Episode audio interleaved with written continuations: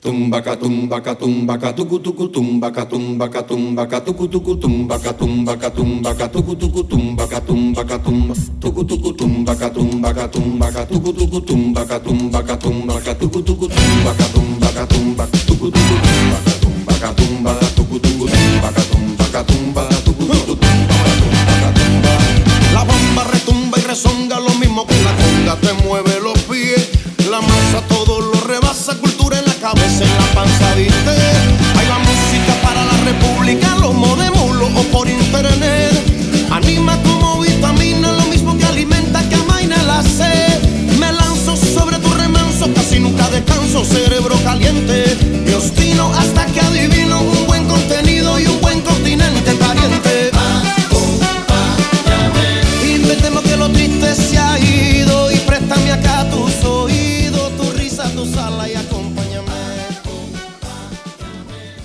¿Está usted de acuerdo con el Código de las Familias?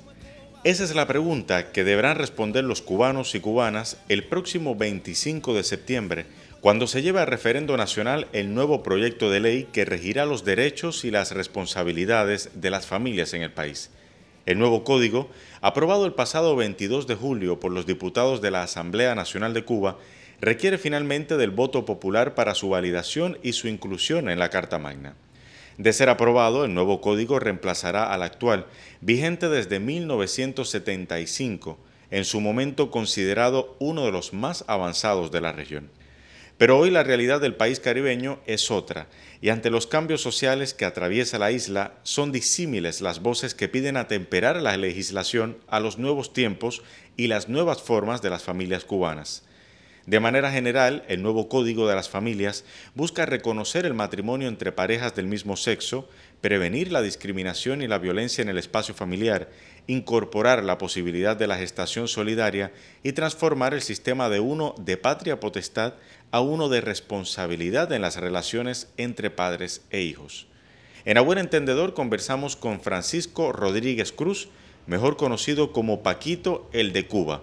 Él es periodista cubano y activista por los derechos de la comunidad LGBTIQ y una figura muy vocal en la campaña por la aprobación de este nuevo código. ¿Qué implica el código para la sociedad cubana? ¿Está preparado el país para una legislación de este nivel? ¿Cómo ven las parejas homosexuales este proyecto de ley? De eso y más hablamos en este episodio de A Buen Entendedor. Acompáñame.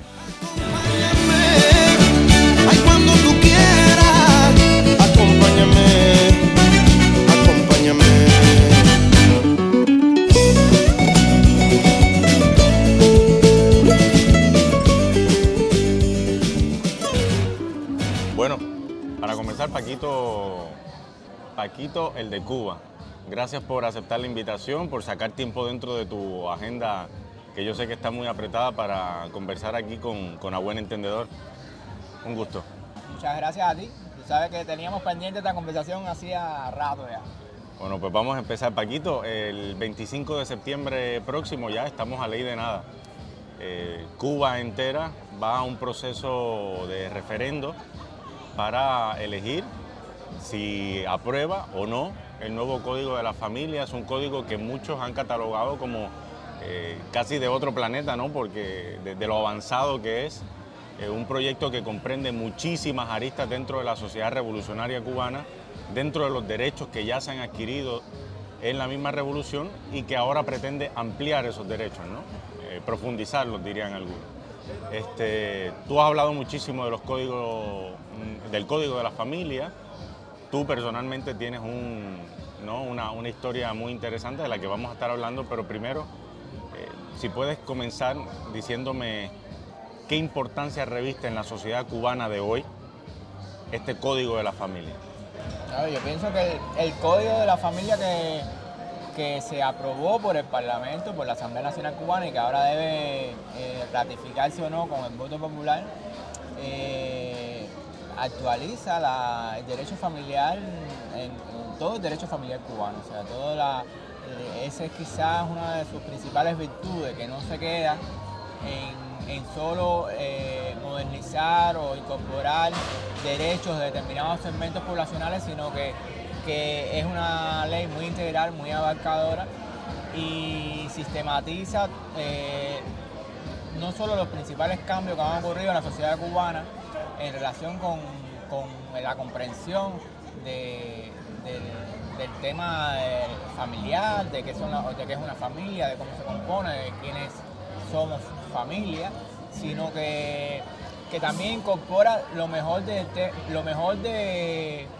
los avances eh, jurídicos eh, que han ocurrido en el mundo en este tema en, los últimos, en las últimas décadas y que de alguna manera eh, ya era una deuda que tenía el derecho, el derecho familiar cubano, pues el código que estaba vigente es del año 75.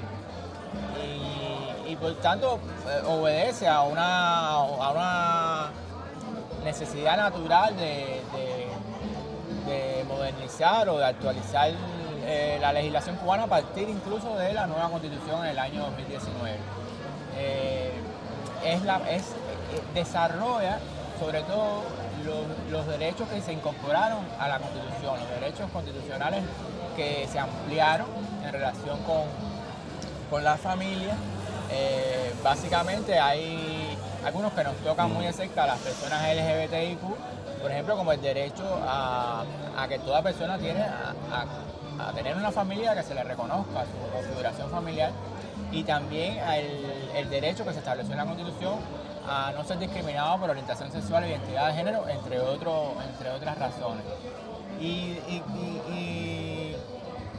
con este mismo enfoque, bueno, se incorporan otras muchas problemáticas que estaban pendientes en la, de resolver o que, o que de alguna manera había ya una brecha entre lo que estaba normado y lo que, y lo que, y lo que estaba sucediendo, como es el caso bueno de la, de la propia eh, la importancia que se le ha dado el tema de la violencia intrafamiliar, el tema de la protección y las garantías de comunicación de las abuelas y los abuelos con los nietos y nietas, eh, el tema de los los derechos de las personas mayores los también. derechos de los adultos mayores, de niños, niñas, adolescentes, la incorporación de eh, del tema de, las personas con situación de discapacidad, que en muchos casos obedecen incluso a, las herramientas internacionales que Cuba en, este, en estas últimas décadas ha ido eh, firmando. Eh, y, las convenciones y, tratados y que, son obligan al, Estado a incorporar esos criterios en, las normas jurídicas. básicamente por ahí iría, ¿no? yo pienso que los, juristas que han trabajado y la, han insistido también mucho en el tema de la, eh, de la novedad. Yo no soy jurista, no tengo la noción de comparación con otras legislaciones, pero la novedad en cuanto, por ejemplo, a considerar el afecto como una fuente de derecho, como una fuente de, Se ha insistido mucho en ese tema y me parece muy, muy importante. Incluso en la, en la, en la propia idiosincrasia cubana está ese concepto es mucho más flexible de que familia. Aquí en, Cuba, una vecina, un vecino puede ser tu familia, eh, una amistad, eh, es, distinto incluso a otras eh, idiosincrasias que al menos uno ve. Otras sociedades. en los medios, incluso la, propia cultura que uno aprecia, no sé, a través del cine, por ejemplo, tú ves esa, esas relaciones que a veces son distantes, que a veces las personas viven en un condominio y no se conocen. no es el caso cubano. Y yo pienso que toda esa, toda esa, toda esa cultura de los vínculos familiares de alguna manera está reconocido en, este, en este código de la familia que se, aprueba. A ver, yo, eh, bueno, como corresponsal acá yo he tenido la oportunidad de, tuve la oportunidad de visitar varias de estas consultas populares que se hacían en los, en los barrios, ¿no? en los municipios. Y para mí es algo novel, yo nunca había visto eso en la sociedad puertorriqueña, en la cultura política puertorriqueña, no existe tal cosa como hacer una consulta al pueblo ¿no? y que el pueblo se reúna, discuta una medida que va a ser aprobada, que pueda dar su opinión, que pueda hacer propuestas que, sobre lo que se tiene que añadir, lo que se tiene que quitar. Y para mí eso fue muy novel. Eh, tú debes haber participado de esas consultas populares, pero quería teniendo eso como, punto de partida, ¿no? ¿Cómo empezar a definir? Porque ustedes los cubanos ya se han leído de rabo a cabo el, contexto del Código de la Familia, lo conocen muy bien, pero para las personas afuera, en el exterior, ¿no? Eh, digamos, los puertorriqueños que van a escuchar este programa o los venezolanos, X, Y, eh, ¿cómo empezar a definir, cómo definirías tú en tus propias palabras el código de la familia? Este código de la familia. Yo, yo pienso sobre todo que este es un, es un código, eh, es una creación colectiva y eso es lo más significativo. Y una creación colectiva eh, no solo desde los saberes desde los saberes especializados, profesionales, sino desde, la sabiduría popular, que se le incorporó a partir de todo el proceso de, consultas, que fueron primero consultas especializadas a instituciones, a organismos, a, activistas, a, organizaciones de la sociedad civil y después escaló mm. hacia todo un proceso de discusión en las comunidades que, le dio más riqueza a este, a este debate y más Incluso que, aunque hubo, eh, eh, en todo ese proceso cambió una parte importante del articulado, se mejoró, se, transformó, quizás lo, más valioso es la apropiación que hizo la gente de ese, proyecto en su momento, primero anteproyecto, después proyecto de ley, eh, y cómo la gente empezó a identificar en qué se reconocía en esos temas que se estaban abordando en el código. Tampoco fue un proceso eh, homogéneo ni, que fuera eh, eh, el centro de contradicciones y de, cosas que pudieron salir mejor. De hecho, hubo consultas populares muy buenas y otras que no lo fueron tanto. Y la participación no siempre fue la que uno hubiera, quisiera, uno hubiera querido que hubiera. En fin, hay que matizar. Eh, se dijo que participaron más de 6 millones de personas en las consultas populares. Eh, así todo yo pienso... De una población de 11 millones que tiene Cuba. Eh, yo pienso que pudo ser de más calidad el debate incluso popular. pero bueno, es lo que tenemos. También ha, ha sido una discusión en medio de condiciones completamente excepcionales Hemos discutido el código de la familia eh, eh, pues, casi en, etapa de, en la primera etapa de una pospandemia, en, en, medio de una situación económica muy compleja. De hecho, vamos a ver eh, que son temas que van a estar pesando también en, el resultado del referendo del próximo 25. Y, yo pienso que, eso le da más valor a este ejercicio, ¿no? Porque si, si un una reflexión de este tipo en una sociedad eh, con, más, estabilidad económica, social, eh, eh, sería más fácil que en la manera en que lo hemos hecho también. Paquito, este, este código es, si hay que llamarlo de alguna manera, como una especie de capítulo que no se había terminado de cerrar cuando la aprobación de la última constitución en 2019. y hay personas que opinan hoy mismo, mientras atendíamos a un evento, eh, tú y yo, estuve escuchando una, declaración que me pareció muy interesante y es el hecho de que Cuba, el, el que tenga que estar hoy discutiendo de manera eh, particular este código de las familias para aprobarlo, significa que la sociedad cubana no estaba del todo preparada para aprobar un proyecto de esta índole, ¿no? de tan, tan avanzado que incluyera, y lo vamos a hablar ya mismo, el matrimonio entre parejas del mismo sexo, que es quizás el renglón que más eh, eh, polémica despierta en la sociedad cubana. Eh, ¿Qué opinas? A ver, mira, ahí sí hay que hablar un poquito de, la historia, de cómo ha sido la primera, de, experiencias personales. Mira, yo la primera vez que oí hablar sobre la necesidad de transformar el código, el actual código de familia en singular, quizás sería por allá por el año 2007-2008. Eh, fue el comienzo de, una labor de sensibilización que hizo el Centro Nacional de Educación Sexual, liderado por, Mariela Castro como su directora. Y recuerdo que la primera vez que yo oí hablar de esto fue en, audiencias o en reuniones de las comisiones de trabajo del Parlamento, en que Mariela fue a hablar sobre las problemáticas que tenían las personas trans las personas transexuales, pues en aquel momento eh, se hablaba básicamente de la transexualidad.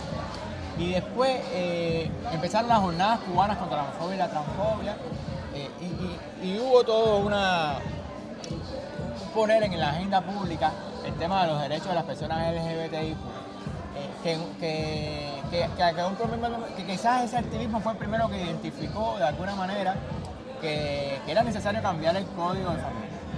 Eh, nosotros mismos como activistas no nos percatábamos de que no eran, de que no eran las únicas problemáticas que había que transformar y, quizás hizo falta el tiempo eh, en ese sentido, de que eh, cuando, cuando avanzó la discusión a nivel social, cuando se llegó a determinado consenso político también y a, un, y a, una, a un liderazgo político en relación con, este cambio eh, jurídico, pues había más elementos para hacer esta transformación que si lo hubiéramos hecho en aquel momento. Yo, por supuesto, el activismo siempre quiere las cosas rápido y las quiere ya, porque había las personas una sola.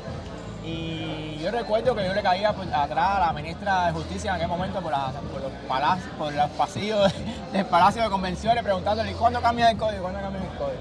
Y quizás si lo hubieran hecho en aquel momento, sí, hubiéramos tenido eh, eh, determinados derechos que nos estábamos planteando, pero no hubiéramos tenido otros, porque eh, que ya ahora se tiene más noción de que hacían falta. Y, yo creo que, las cosas suceden cuando, cuando están listas, ¿no? cuando tienen que suceder. Es verdad que hubo, pudo haber más preparación de la.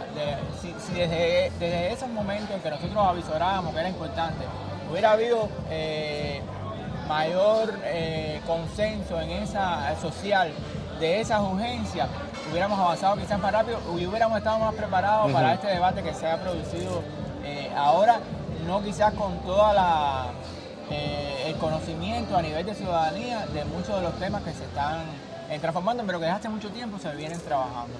Se, dice que, bueno, algunos de los comentarios que he escuchado y que escuché en 2019 cuando la aprobación de la Constitución era que incluso si de haberse dejado dentro del proyecto completo de la Constitución cubana el, código de la familia que estaba en aquel entonces hubiese puesto en riesgo quizás la, aprobación de la misma constitución. Mira, ahí hay otra cosa. esa, eh, esas aspiraciones que teníamos desde el activismo LGBTIQ en, en, la década del 2010, 2000, no hubiera sido posible, no era posible incluso aplicarlo porque la constitución que estaba vigente en ese momento definía taxativamente que el matrimonio era la unión entre un hombre y una mujer. Y hasta que no cambiáramos eso, pues no se podía transformar en el, cambiar el código. Eh, a ver, siempre ha, habido leyes, eh, aunque no debe suceder, eh, en algunos momentos ha habido leyes o, maneras jurídicas de, saltarse determinados temas. no sé, por ejemplo, en el, la constitución en ese momento hablaba del, matrimonio era entre un hombre y una mujer, bueno, podríamos haber aspirado quizás a una figura como una unión legal, como se ha hecho en otras latitudes. Pero no hubiera sido lo que, lo que vamos a proponernos ahora. O sea, en ese sentido, el tiempo ayudó a, afinar la puntería y a, ampliar eh, los, márgenes de, los derechos que queríamos. Y, en la Constitución, en la, consulta popular de la, Constitución ocurrieron cosas muy interesantes. Eh, porque de un primer proyecto donde estaba el famoso artículo 68, que hablaba de que el matrimonio era la, unión entre dos personas, eh, pues ese debate yo creo que fue, se resolvió de una manera muy favorable al tiempo posterior, a lo que ha pasado después, porque se porque a partir de, la, de esa primera encontronazo de la sociedad cubana con ese concepto, se buscó una, una fórmula que permitía seguir cambiando eh, la ley y, que salvaba la o que lograba mayor consenso alrededor de la constitución. Se buscó una fórmula que se hablaba de los cónyuges, se amplió incluso los derechos, porque, eh, por ejemplo, aquel proyecto de que incluía el artículo 68 tenía, a mi juicio, un problema mucho mayor, que era que todavía era heredero de la anterior constitución y el matrimonio eh, tenía como un estatus de, relación privilegiada en relación con otras formas de constituir la familia.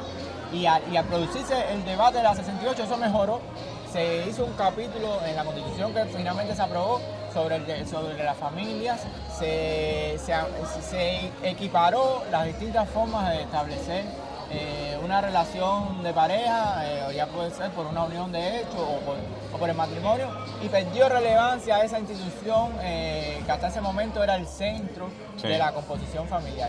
Y yo pienso que eso fue favorable.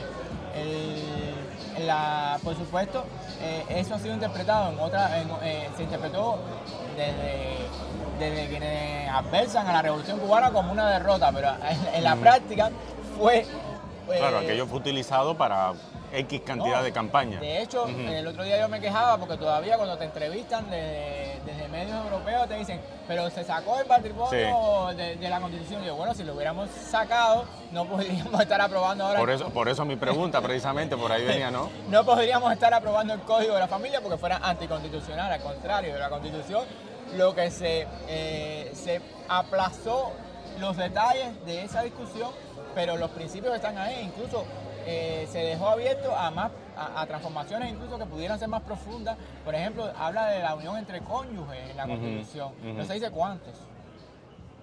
Eh, En plural. eh, sí, no sé, el, el- el artículo 68 decía la unión entre dos personas y este dice los cónyuges pueden, hacia un futuro, si, si la sociedad cubana llegara a un, a, a un estadio superior en, su, en, en- en concebir sus relaciones familiares, el- un, un código de la familia futuro pudiera hablar de, de uniones de más de dos personas, por ejemplo, porque la constitución que está lo soporta.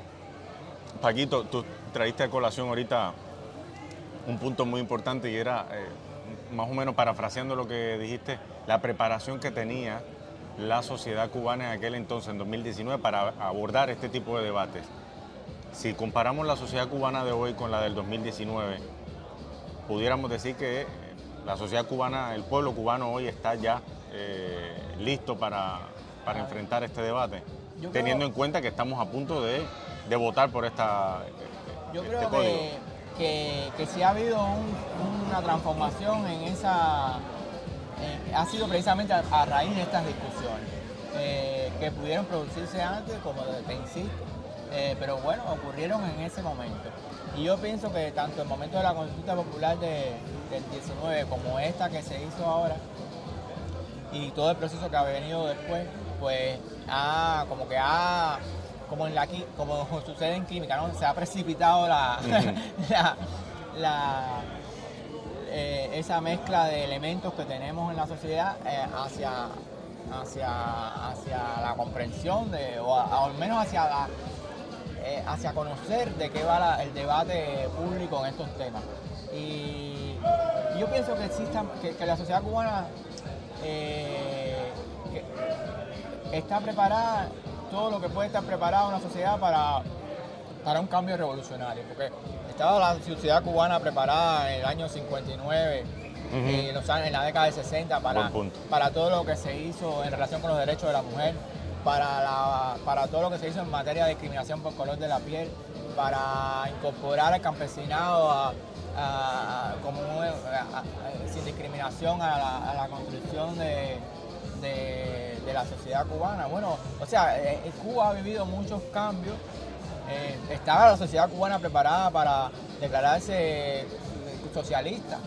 Eh, o sea, la- eh, muchas veces la preparación tiene que ver con el ap- aprovechar una coyuntura eh, determinada que permite eh, una salida consensuada que después hay que, hay que construir esa, Ujú. esa esa- ese consenso de alguna manera. Después hay que, hay que cimentarlo, hay que, Claro. hay que armar, hay que hacer que la gente actúe sobre la base de ese de ese de esa claridad que existe en un momento determinado sobre un- sobre una decisión política al final, porque son decisiones políticas. Paquito, tú eres homosexual. Ajá. Tienes tu, tienes tu pareja y tienes también... Bueno, ya ahora estoy Ah, soltero y- sin ya no. bueno, que quede el anuncio por ahí, por si alguien, por si a alguien le interesa el dato. que ahora no voy a tener con quién casarme después de tantos años. Después que hiciste tanto activismo por la medida. bueno, pero ya No, no- pero siempre llega alguien. Pero siempre. diré, no, si no, voy a la jugada de las amistades. Igual es más fácil y se disfrutan más las fiestas. Y tienes, tú tienes un hijo, Eh, así como no, De un- 22 años. 22 años, un- una historia muy interesante que planteas precisamente en tu libro, que lo tengo aquí, Paquito, el de Cuba, una, una década de ciberactivismo. Ahí abordas muchísimos elementos de tu vida personal.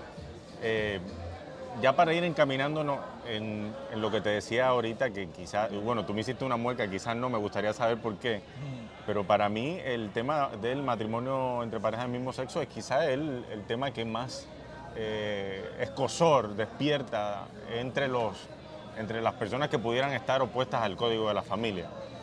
No es el más, según eh, la información que se ha, que se ha estado procesando. O quizás el que más manipulado, más, más, manipulado ha sido mediáticamente. Eh, tampoco, yo creo que, por ejemplo, a, mí como a mí me sorprendió en los primeros, en las primeras reacciones ante eh, de confrontación ante, ante la, propuesta del código de la familia actual, eh, se buscó, se buscaron temas más generales, como el tema de la de la responsabilidad parental, eh, un concepto que sustituye a, la patria potestad. Eh, el tema de la bueno, eso lo déjame hacer un paréntesis aquí. Eso lo han utilizado mucho para decir que el Estado cubano le va a quitar los hijos a, a, la, a la familia. la responsabilidad parental y la autonomía progresiva de niñas, niñas y adolescentes han sido quizás eh, en, esta, en este momento del debate más utilizado en contra de, eh, para abogar en contra del código que la propia situación de las parejas del mismo género. ¿Qué pasa? algo que defiende, perdóname, perdona que te interrumpa otra vez, algo que defiende mucho el código es precisamente la, la, palabra y el derecho que tienen los niños dentro de una familia. Y escuchaba el otro día una conversación bastante acalorada entre dos cubanos, porque decía que uno de ellos decía que el código pretendía eh, elevar la voz del, por ejemplo, y ponía, ponía este ejemplo, no lo estoy poniendo yo, lo, lo, puso este cubano, ¿no? Que si un niño de 10 años quería irse a vivir con sus abuelos, el Estado automáticamente le iba a dar la, la palabra, ¿no? O el derecho al niño sobre lo que tenían que opinar. Y, es a ese nivel de quizás de, de manipulación ha llegado ¿no? la campaña. Sí, eh, a ver, son eh, exageraciones, caricaturizaciones de estos derechos que que se, están, se han estado produciendo y que buscan, eh, que tienen una intencionalidad política, por supuesto, porque eh, evidentemente hay corrientes que no les, que para nada su interés es la el, bienestar. de las familias cubanas, sino simplemente eh, conseguir lo que ellos aspirarían que fuera un fracaso del gobierno y el Estado cubano en la, en la en la construcción de un consenso para, modernizar una, política pública. Es anotarse otro tanto de que le ganamos a, la revolución, le ganamos al gobierno. Y, bajo ese concepto les da igual eh, hablar más de las relaciones entre padres, niños y niñas que, de, que de la inflación. Sí, son, son, sectores que lo que buscan es estar en oposición constantemente con la revolución. Si la revolución mañana dice que hay que prohibir el matrimonio, ellos van a estar a favor de, de hecho, eh, ¿qué pasó con el Código de la Familia? Que, ¿Y por qué el tema de las parejas del mismo género no ha sido de los más, de los más quizás, al menos, al menos yo no lo he visto de los más polémicos, aunque sí, por supuesto, ha habido resistencia. Pero ¿qué pasa? Que como tantos años existió la leyenda negra sobre la homofobia en Cuba y de, y de todos los errores que también se cometieron durante el proceso revolucionario en relación con las personas homosexuales, pues era un poco difícil quizás para estas corrientes ahora venir a, ponerse en contra mm. de una ley que resolvía lo que durante mucho tiempo estuvieron achacando como la principal. Entrarían ellos en contradicción si. Exacto, mm. y eso de alguna manera ha sido muy interesante porque eh, pasa mucho con los medios que son financiados desde el exterior, que, están como eh, en una situación compleja porque quisieran, eh, o sea, sus políticas editoriales tienden a, antagonizar. A, antagonizar con la revolución, pero al mismo tiempo no pueden desdecirse de todo lo que han estado diciendo, de que, de que el gobierno cubano, de que la revolución cubana ha sido homofóbica, de que, de que las unidades militares de apoyo a la producción, que votaban a la gente en las escuelas y de los trabajos. Entonces, como ahora eh, se está presentando un código que resuelve eh, problemas sociales y problemas familiares de las personas homosexuales, pues eh, les cuesta un poco, se, han quedado como desubicados ante, esta, ante esta situación. Y por eso quizás ese, ese no ha sido, y también porque es un tema es un tema que en definitiva la gente como que ha aprendido a que en Cuba la gente es mucho Sí. de, bueno, eh, es su problema, eh, si dos hombres o dos mujeres se quieren casar, bueno, no se van a casar conmigo. Entonces la gente... Yo creo que eso, eso es muy caribeño, eso es muy... La gente un poco como que ese tema lo ha, eh, lo ha venido incorporando y ya no es eh, eh, la preocupación que era, por ejemplo, dos décadas atrás. Por supuesto, siempre hay,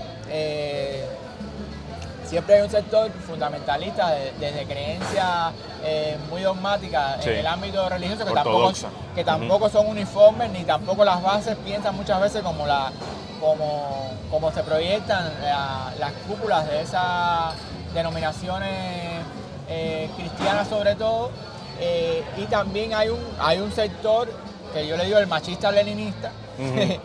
que es, eh, que es una que obedece a toda una tradición histórica nuestra también de que desde el inicio de la revolución eh, que, que, que enaltecía la virilidad, Sí. el- el- el- el- la heroicidad del hombre macho, guerri- el guerrillero barbudo, o sea, toda esa mística eh, que de alguna manera ocultó todas estas problemáticas de la existencia de personas que le gustaba a un hombre que le gustaba a otro hombre, una mujer que le gustaba a otra mujer, pues sencillamente eh, eh, esa corriente también de alguna manera le hace resistencia porque dice, bueno, me educaron diciéndome que esto no estaba bien, que, o, o- o no- o- o- o que esto había que callárselo, o que esto no, no era para estarlo eh, pregonando, y de pronto ahora eh, eh, eh, es la naturalización de todas esas relaciones, pues entonces también por esa parte hay resistencias. ¿no? Me, qué bueno que traigas, eh, hablaste, me estabas hablando de esto del ma- el machismo leninismo y yo estaba hoy hojeando otra vez tu libro eh, para ver algunos puntos por aquí y me llamó mucho la atención precisamente porque tú en 2012 tú publicas un artículo que se llama Aprobó Partido Comunista enfrentar discriminación por orientación sexual pero y tres puntos suspensivos. Y voy a leer de aquí algo que me llamó la atención en el que tú hablabas una especie de frustración que tú sentías ante los debates que se estaban dando en ese entonces, porque tú entendías que los dirigentes no acababan de comprender la pertinencia y todo lo que englobaba hablar sobre este tema.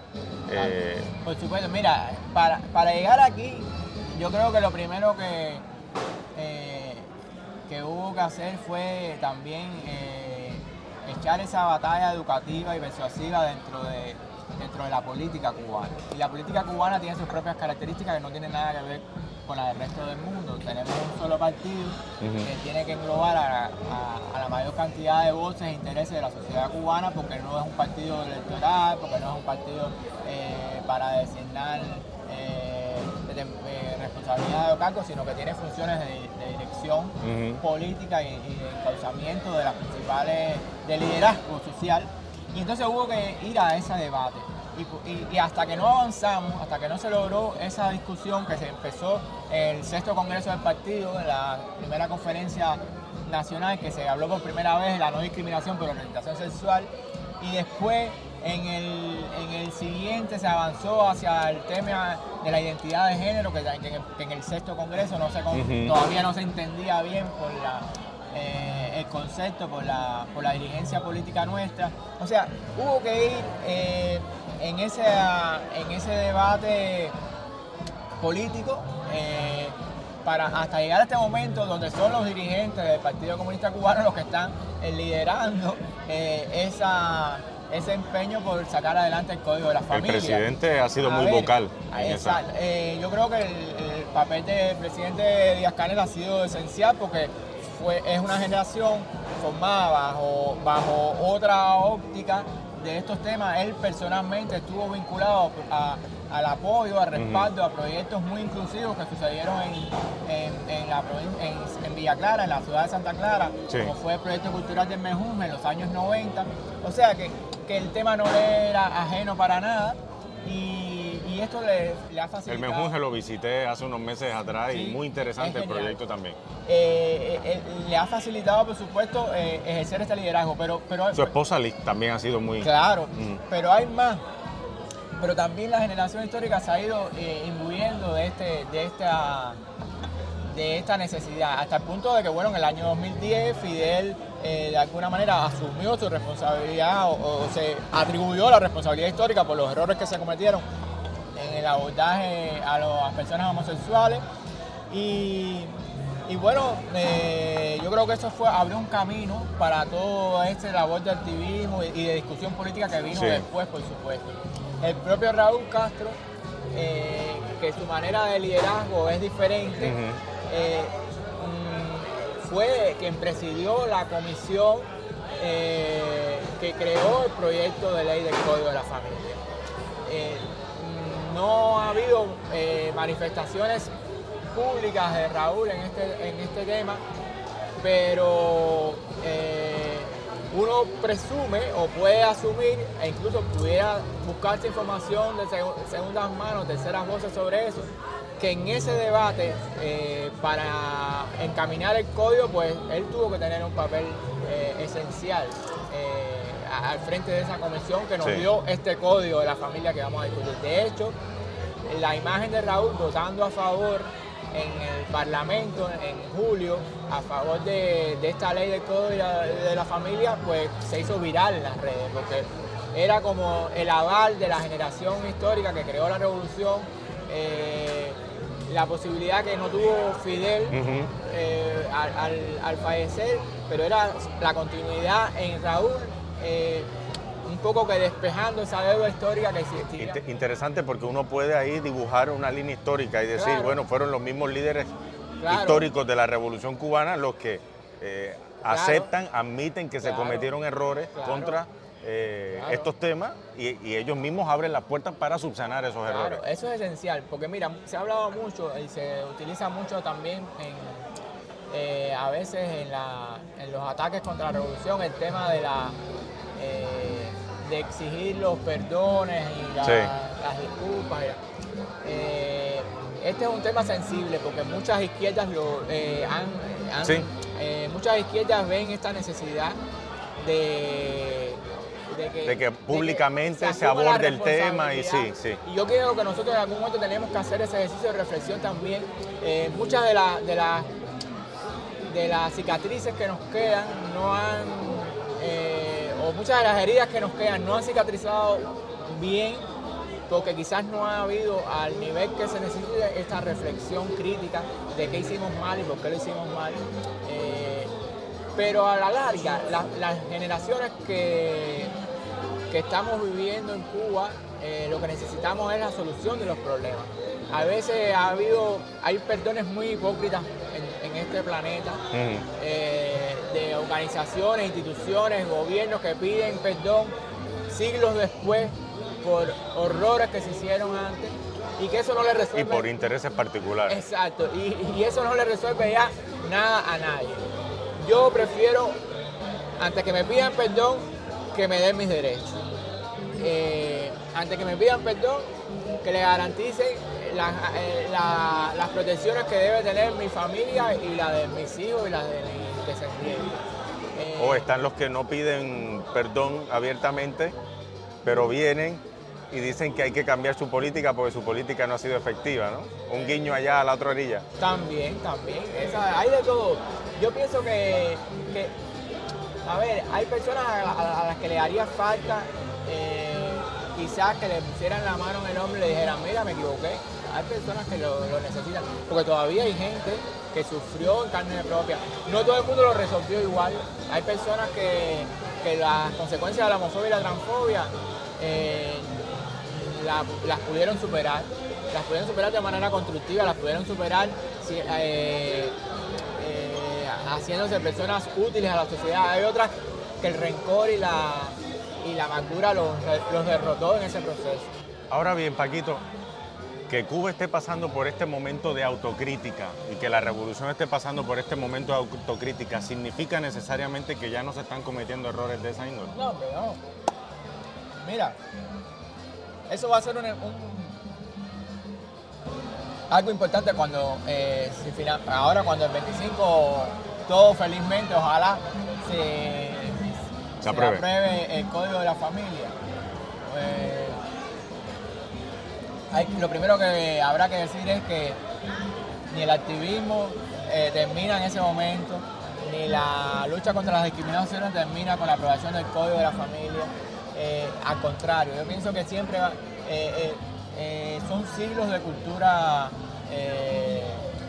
homofóbica, transfóbica, machista, patriarcal, eh, discriminatoria. Y eso, no, y eso se quita por una ley, eso no se- porque son procesos eh, complejos, culturales, que es más fácil cambiar eh, los papeles, las letras, las, las leyes, que cambiarle la mente a la gente. Y eso va a llevar tiempo y va a tener que seguir necesitándose eh, Claro. trabajo. De hecho, eh, con lo que se ha avanzado, mira, el, el Código del Trabajo nuestro, que fue la primera ley que explícitamente mencionó la no discriminación por orientación sexual, y fue antes de la Constitución, fue en el año 2013 se aprobó y entró en vigor en el 2014, eh, porque ya había habido una decisión política en el Congreso del Partido sobre ese tema.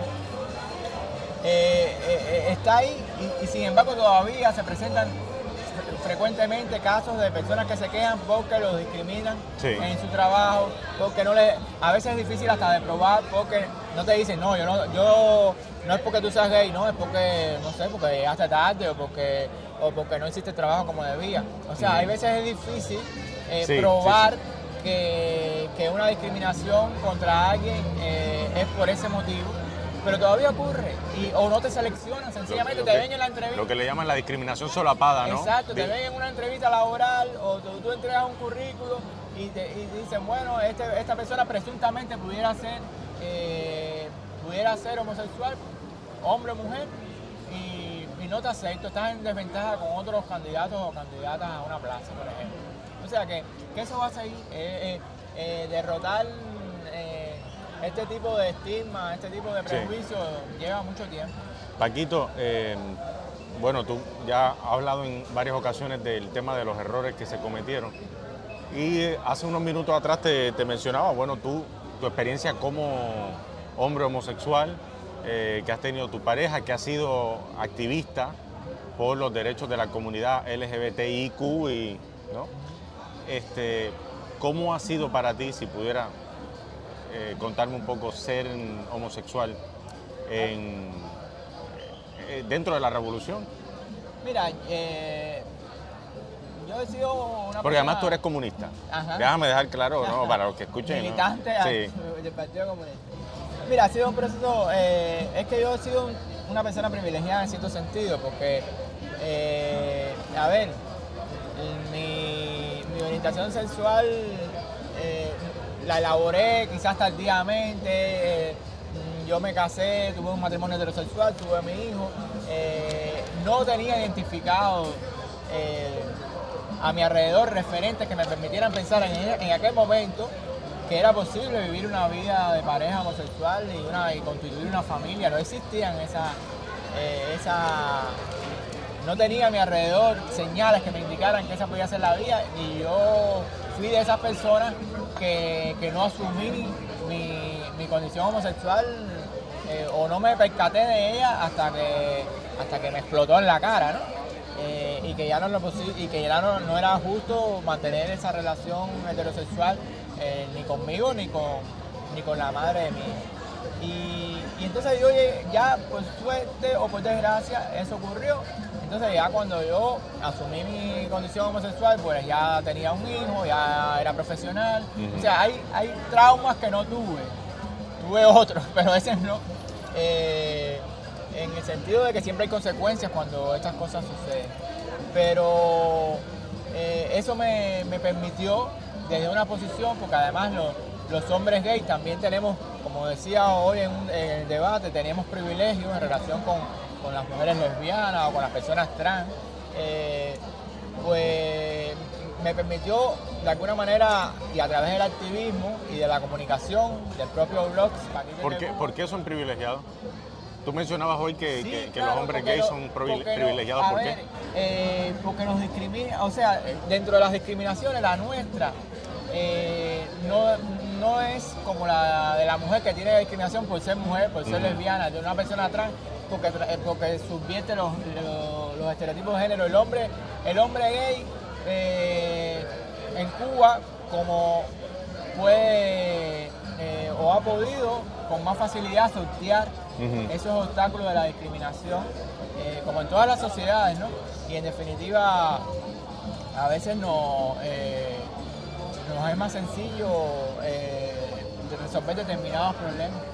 La- y, y eso básicamente eh, contribuyó a que yo no sentí nunca discriminación en mi trabajo, por ejemplo, porque cuando ya yo asumí que era homosexual, eh, hallé empatía, comprensión. Eh, en, en mi familia tampoco, porque no era un adolescente, no dependía económicamente de mi familia. Eh, y, y- y- y hubo suficiente comprensión y, y respeto hacia mi, hacia, Ahora, tú, hacia esa identidad. no quiero que se me escape esta idea. En el libro tú mencionas, no sé si estoy quizás metiéndome en temas muy personales, pero son temas que tú abordas en el libro, por lo tanto yo entiendo que son libros. pública y ¿no? notoria. Eh, tu primer acercamiento con, con este tema, ¿no? O, o quizá que te dio a entender a ti que realmente estábamos viviendo en una sociedad machista, patriarcal y todo lo que eso conlleva, fue en una ocasión que estabas retosando con un amigo tuyo de la Ah, escuela, sí, ¿no? verdad, Eh, estabas jugando y, En la primaria. y, tu, y tu papá te llamó la atención, te dijo que, que los niños no, no jugaban de mano, no sí. retosaban. Eh, ¿cómo, cómo ha cambiado eso? ¿Cómo, cómo ha, ha habido, has visto una evolución dentro de tu familia, pero no solo dentro de la familia, sino en el resto de la, de la sociedad, en cómo se abordan ese tipo de temas? Yo creo que sí. Aunque todavía sí hay- hay constructos culturales que son muy difíciles de cambiar. Eh, de hecho, lo reproducimos hasta las personas homosexuales. Por ejemplo, eh, ni siquiera yo a mi hijo cuando era pequeño le decía que podía tener un novio o una novia. Eh, y, uno asume la norma de pensar que, que ese niño o niña va a ser una persona heterosexual en la Sí. mayoría de los casos. Y, y eso continúa, eso es parte de esa tradición eh, eh, heteronormativa que tiene la, la sociedad occidental. Y, y ahora sí ha habido cambios en mayor flexibilidad. Ya, ya, por ejemplo, la gente, o, o muchas familias, no todas, pero entienden que los niños y las niñas puedan tener determinados juegos, por ejemplo, que no son los que históricamente se asumen eh, sus roles. Las niñas ya juegan fútbol. eh, Juegan pelota. juegan pelota. Eh, hay más, eh, quizás hay más eh, tolerancia, y ahí sí cabe la palabra tolerancia, hacia eso, hacia esa equidad femenina, que si lo hace, que si un niño se pone a, a- a jugar a las muñecas o a o, no sé, o a los yaquis, no sé. Estoy pensando en, en juegos que históricamente se le han atribuido a las niñas. Todavía hay más exigencias hacia las masculinidades en ese sentido. Ujú. De que. Algún, pero- re- algún rezago por ahí Sí, que sí, queda sí. de... Pero también hay pero, pero también hay una educación, por ejemplo, más de que, la- de que los, de que los varones también participen en las tareas domésticas, eh, ya cuando son adolescentes, de que las relaciones con la- las muchachas sean más, más horizontales. Yo pienso que sí, que ha habido, no lo suficiente, pero ha habido una evolución que en ese sentido va mucho más lenta, por supuesto, que la de admitir a, la- a las diferencias o a las diferentes orientaciones sexuales e identidades. Paquito, quizás algo que ha ayudado mucho a la sociedad cubana al entendimiento de este, este proceso que se está llevando a cabo ahora es que en Cuba, desde la revolución para acá, las instituciones evangélicas cristianas no han tenido quizás una influencia tan marcada como lo han tenido en otras sociedades. El fundamentalismo religioso en Cuba no lo podemos equiparar al, por ejemplo, al que vivimos nosotros los puertorriqueños, donde cada kilómetro cuadrado te puedes encontrar hasta tres iglesias, protestantes, pentecostales, evangélicas, eh, eh, la, que, la que tú menciones, ¿no? Eh, igual pasa en, una sociedad como la estadounidense. Eh, ¿Tú crees que tiene algún, algún peso eso? El A ver, hecho, mira. ahora, ahora se está viendo un poco más, quizás, ver, pero Yo no, yo no diría que cada- en una, ¿cómo tú dices? En una cuadra tres. en una cuadra. tres. Sí, sí. Bueno, aquí no llegamos ahí, pero en cada barrio ahorita sí tenemos no un comité, sino una iglesia o una pretendida iglesia o casa culto o cosas de estas. Muchas veces Eh, yo pienso que sí, que ha habido un, un incremento significativo de, de la presencia eh, de las iglesias evangélicas. Por supuesto, eso no es casual, es parte de una ofensiva a nivel regional y, y en Cuba también. En Cuba, cuando eh, ahora tú ves de pronto en un barrio una casa que empieza a emerger de las ruinas y casi siempre hay un pastor y una, y una casa culto detrás, lamentablemente. Eso es un fenómeno que se repite en todas Eh, partes. En Puerto Rico igual. Eh, muchas personas lo ven como una manera de mejoramiento económico y social. Sí. Eh, como, como hay intereses y fuentes de ingresos que financian ese tipo de, de, de posturas extremas desde el punto de vista de la religión, pues, pues también nos ha penetrado. Es una realidad. Quizás no, por suerte, no con la fuerza y por suerte aquí tenemos otras eh, balances o otras eh, contramedidas. También el, el pueblo cubano es muy, eh, o sea, eh, es creyente pero no fanático. Ajá. Y eso nos ayuda porque, por ejemplo, a- a- cuando ocurren pronunciamientos, cuando ocurren tomas de posturas muy, muy, muy ortodoxas dentro de estas iglesias, pues la gente les, les causa rechazo. Incluso a nivel cotidiano, eh, las personas que se ponen a evangelizar en la calle o que te tocan a la puerta de la casa, eh, esa, le- la- el promedio de la ciudadanía cubana como que dice, por favor, no me... Sí, sí, sí. Hasta ahí. Te respeto, pero no me invadas mi, mi espacio. Y yo pienso que todavía eso lo tenemos, pero sí ha habido, eh, incluso a partir de las propias necesidades económicas, de los propios eh, problemas económicos, de los propios debilitamientos también de nuestra, de nuestra vida comunitaria, de nuestras organizaciones de base, Sí. eh, de la sociedad civil, que, que ahora están tratando en algunos casos de, de, de rescatarse ese protagonismo, pero se, pero, pero se ha debilitado mucho eh, en, la- en las estructuras barriales y, y todo eso ha- nos ha costado y nos está costando y es parte de, de- de los contratiempos que podemos afrontar en este, en este camino de aprobar el código de la familia. caso de la vecina se quedó sola y apareció la iglesia y ahora es. Sí, sí. Eso, Eso, eso, eh, historias como esa tenemos nosotros.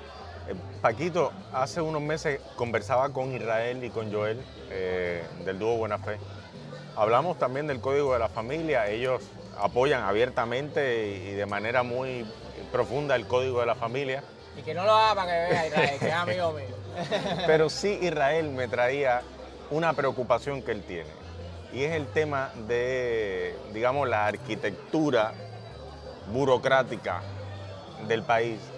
Él teme o le preocupa que una vez aprobado este proyecto, de aprobarse el 25 de septiembre, no exista todavía la infraestructura necesaria para su implementación, teniendo en cuenta que estábamos hablando, como decíamos al principio, de un proyecto sumamente avanzado que aborda mm, disímiles temas y con una profundidad que, que- que ya quisieran otras sociedades, ¿no? Entonces, ¿cómo tú ves eso? ¿Tú crees que a nivel de infraestructura se está...? A se- ver, básicamente lo que habría que lograr es, eh, más que infraestructura, es, son procedimientos, son Sí, a eso hay de procesos burocráticos. Eh, eh, Yo pienso que, mm, que en eso, que, que las autoridades que están liderando este asunto están conscientes de eso. No quiero decir que lo vayan a resolver enseguida, Eh, pero sí, me- sí creo que se han estado preparando eh, en ese sentido. Pero eso es parte también de lo que va a venir, de la lucha que tendremos que seguir, eh, de lo que hablábamos ahorita. Eh, cuando tengamos la ley, pues tendremos que, que ¿Por qué- por qué te abogar pregun- por su cumplimiento. ¿Por qué te pregunto esto? Porque ahorita tú me decías que eh, todo este proceso no acaba con que se apruebe el código. El claro. activismo no termina hecho, ahí. Al, al otro día, eh, bueno, a mí no me queda muy claro si, al, si, si, al, si, al- si el día 26 nos van a decir eh, Si ya te puedes se casar. aprobó, si, se puede, si la gente va a correr o no para las notarías, eso no me queda muy claro, si ya los notarios o la- eh, estarán preparados para eso, pero si no lo están deberían. Eh, y entonces mm, es posible que también lleve un tiempo de implementación. A lo mejor nos dicen que bueno que, que hay que capacitar a la gente, a, los- a, los, legi- a, los- a las personas que... ¿Tú te, tú te has preparado Eh, no sé cómo, no, no sé si... Yo, ah, si me invitan a una fiesta, de una boda, al otro día voy. Pero tú te has preparado, no sé si decir emocionalmente, mentalmente, para vivir ese momento en que, digamos, hipotéticamente hablando, ¿no? Eh, Pero esperemos que sí se apruebe. Y- Pero que digan en la, en la televisión cubana, el código está aprobado. ¿Cómo tú piensas? Bueno, eh, yo creo que lo vamos a festejar. Yo creo que va- no sé cómo, no. Y bueno, ni hay que decir que todo el mundo va a estar pendiente a ver cuál va a ser la primera boda sí, claro, claro. claro, homosexual. Eso, claro. Y el primer divorcio seguramente. Porque es importante que establezcan el divorcio, no vaya a ser que nos dejen Después casados para siempre. que todo puede ocurrir en materia de homofobia.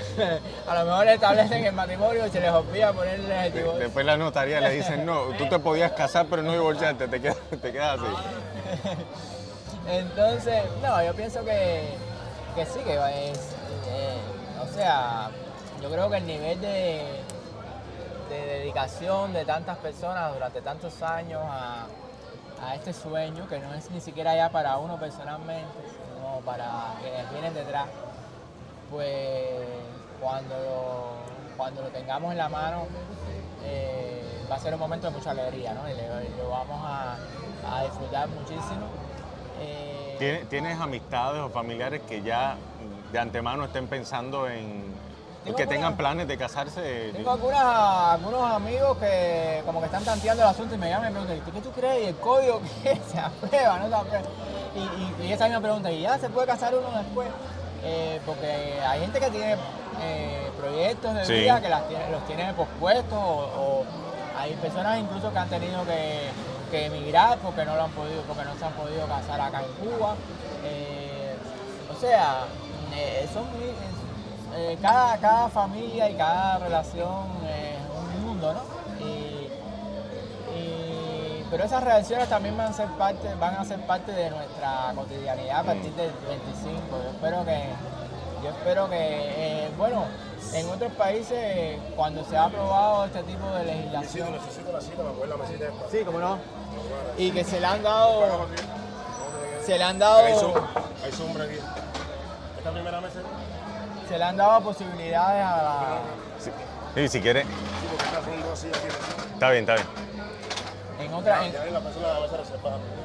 En otra, en otra, cuando ha ocurrido en otros países, eh, eh, ha habido un boom un poco también muy mediático de, esta, de estos acontecimientos, pero ya después se normaliza. Yo pienso que la el principal objetivo y propósito al final de, de esta lucha contra la discriminación es la, la normalización de, todos los de todas las relaciones humanas y, y de todas las constituciones familiares. Yo pienso que, eh, que a veces en eso los medios no ayudamos en nada. Eh, porque seguimos convirtiendo en noticias que si fulano salió del closet, Sí. que si Mengano eh, estaba eh, eh, eh, tenía una postura pública y También hay un, privado vesti- hay un era vestigio de amarillismo y sensacionalismo Sí, sí, en eso de la, de información. que, de lo cual mm, nosotros, aunque tenemos otra cultura periodística y pensamos que no caigamos en, esos extremos, pero algo se nos va a ir porque es normal ante la emoción de los acontecimientos. Paquito, ya acercándonos a, a la hora de conversación y ya poniendo, acercándonos hacia el final para no quitarte más tiempo, eh, quería eh, entonces preguntarte, bueno, ¿cómo, cómo tú vislumbras de aquí al, al 25 de, de septiembre la sociedad cubana a partir de, ¿no? ¿Cómo definiría lo que se avecina? Espera, espe- espe- espérame, espérame. Déjame dejar esa pregunta para el final, porque esa pregunta es como más de cierre. Antes que eso, y más con lo que tú estabas conversando ahora, quería preguntarte, me acordé ahora, a ti te han atacado muchísimo en redes sociales, sobre todo eh, hay una campaña muy grande desde el exterior, sectores cubanos eh, anclados en la zona de Florida, muy opuestos a, todo lo que tenga que ver con la revolución y en especial el código de la familia por lo que, por lo que eh, no engloba. ¿Cómo tú este, lidias con, eso, con esos Ay, ataques? mira, es que es muy. eh, aunque, aunque en algunos momentos esa, esa agresión, esa violencia se convierte en verdaderamente eh, difícil en el sentido de que, de que no solo es hacia uno, sino es hacia tu familia, hacia tus amistades, hacia, tu- hacia tus circunstancias. Pero ya uno que ha creado defensa y al final, eh, mira, en el tema de la, en la política contra la revolución cubana, en el tema LGBTIQ, solo hay tres, eh, todo lo que tú leas en contra, solo tiene tres ejes temáticos. El primero, eh, la leyenda negra de la Revolución Cubana. Eh, volver al pasado y decir, ah, pero usted, esa es una. La otra es negar lo que se ha hecho o disminuirlo, decir, no, eso, eh, eso no es tan importante. Eh, esa, esa es la, la otra variante, escamotear lo que Sí. se haya hecho en materia de, de derechos. Y la otra es exagerar los problemas que tenemos actual. Eh, ocurre un hecho de discriminación, ocurre Mm. una, eh, un problema X, que eso es una posibilidad en estos días que restan hacia el, hacia el referendo y exagerar eso, hacerlo el, el- foco de atención, aún, aunque sea más o menos grave el asunto, que todo problema Sí. de este tipo es grave. Sí, me, decía, Eh, me decía Israel que todo lo bueno que hace Cuba se minimiza Exacto. y todo lo malo que hace Cuba se magnifica o se... Eh, Pero en este, en este tema específico, esas son las tres, las, las tres. Eh, si- eh, a veces se combinan las tres, a veces es una con otra, Mm. dos, pero siempre cualquier hecho mediático eh, o cualquier eh, reflejo o cualquier agresión eh, eh, desde las redes o desde los medios en contra de la revolución en el tema LGBT responde a estos tres principios. Eh, o, o rescatar el pasado eh, de errores, o minimizar, o exagerar. Eh, y entonces, cuando tú ya entiendes esa mecánica o ese dogma, Sí. eh, pues te es más fácil Lidiar con eso. ¿no? Lidiar y, y- y- y desmontarlo también. O ignorarlo, como hago yo, y ponerles risitas, eh, que eso les pone muy mal a. A mí me gusta porque tú llevas con sendo sentido del humor eh, todo, todo esto, en las redes sociales sobre todo. Es que la contrarrevolución tiene muy mal humor, decididamente. Eh, Ahora sí, ya para terminar, la última pregunta que te la había dejado sobre la mesa y te añado, eh, ¿qué Cuba o qué sociedad cubana aspira a ver Paquito a partir del 25 de septiembre? Bueno, an- an- te decía que antes del 25 todavía puede haber sorpresa, no podemos desmovilizarnos. Hay, hay que seguir insistiéndole a las personas la importancia de, de ir a votar y, y por extensión de, de- de respaldar el, el código. Eh, pueden ocurrir mm, todavía, pueden haber eh, rejuegos informacionales, campañas o, acontecimientos que se, que se tergiversen en favor de lograr a la última hora un impacto negativo. O sea, tenemos que estar alertas, no podemos desmovilizar. Hay que contrarrestar la, una de las variables o una de, las de las matrices de opinión que se está eh, manejando con, y que más preocupación pudiera causar no es la de desmovilizar a la gente, decirle no, ya eso está aprobado, ya eso está resuelto, eh, para que la gente no, no acuda a dar su voto. Eh, o sea, que, que esos son eh, asuntos que debemos vigilar en estos días restantes. Y a partir del 25, bueno, empezar. No es el final, es el inicio de, de- de otra larga tarea de, de implementación del código y de, y de seguir conquistando derechos, porque ahí no se queda la cosa. Paquito, gracias. Gracias por sacarte tu tiempo y por esta charla tan amena y sincera. De verdad, yo espero que, que se apruebe. Yo no puedo votar, pero y yo espero que, que se, que se apruebe. Eso esperamos todos. me parece un proyecto realmente abarcador, de avanzada y con muchos derechos que aportar a la, a la sociedad cubana. Nos vemos el 26 en la fiesta. Gracias, Paquito. Ay, cuando tú quieras, acompáñame. Siento que me salvan muchas orillas, que me alimenta toda semilla, que politonales son mis costillas, que en toda covacha tendré una silla. ¿Y qué le voy a hacer si yo Nací en el Caribe mágico, que serio sueño sinfónico y alegre sueño.